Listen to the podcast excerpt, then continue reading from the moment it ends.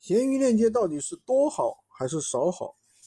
这个问题呢，其实很多人说越那个，如果说你店铺里面有不出单的链接，最好是把它删掉。但也有的人说，店铺里面链接越多越好，为什么呢？可以拦截更多的客户。那到底哪种说法有道理呢？其实大家可能知道，普通人都知道，闲鱼的话一般可以上五十个链接。如果你开了鱼小铺呢，可以上五百个。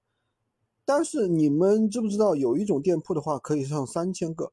这个呢是一些图书店铺，然后呢，在闲鱼搞活动的时候呢，它可以让你去申请开三千条链接。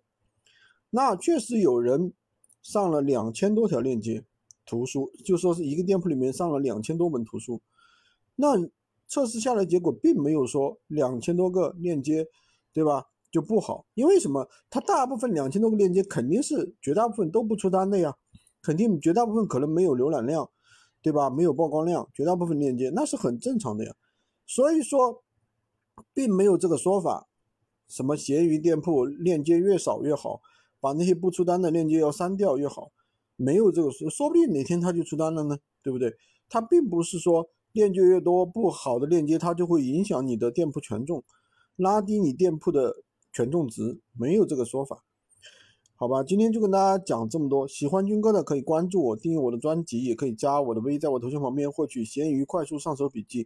如果你已经在做闲鱼，或者说打算做闲鱼，但是并没有拿到结果，可以来找我们，我们有学学学员班。